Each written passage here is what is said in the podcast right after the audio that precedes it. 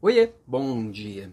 Autodesenvolvimento é um negócio complicado, né? Quanto mais a gente aprende, quanto mais a gente desenvolve novas habilidades, quanto mais a gente conhece coisa nova, quanto mais a gente estuda, mais a gente percebe que está faltando coisas.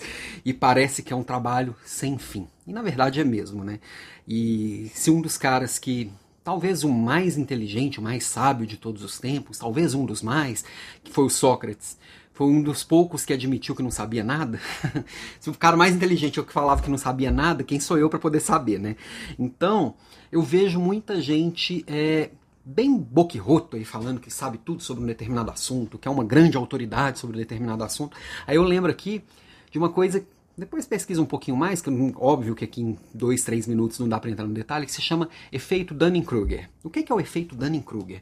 Apesar do sobrenome, não tem nada a ver com a hora do pesadelo, não é primo do Fred Krueger, mas pode ser sim um pesadelo, sim, na verdade. O efeito Dunning-Kruger é quando a gente acha que sabe muito de um assunto que já sabe o suficiente, não precisa saber mais. Então, é significa que quanto, quanto mais eu tenho certeza que eu sei, mais ignorante eu sou sobre aquele assunto.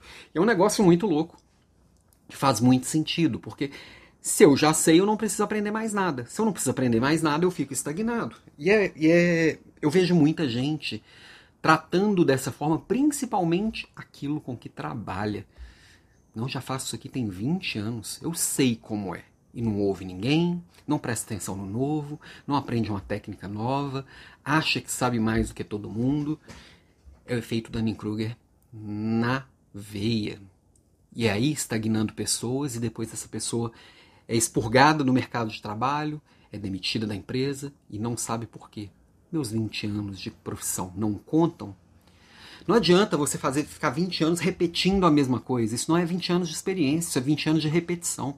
Agora, se você passa 20 anos se reinventando, trazendo coisas novas, fazendo coisas diferentes e mudando o processo, e mudando pessoas e mudando a si mesmo, aí é outra história. Aí são 20 anos de experiências, né?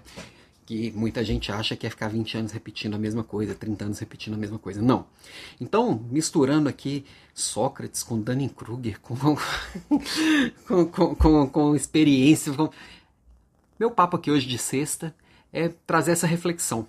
Preste atenção naquilo que você acha que já sabe mais do que todo mundo, que você acha que é muito melhor do que todo mundo.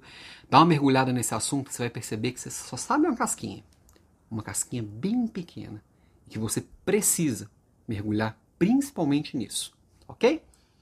Beijo para você e até amanhã.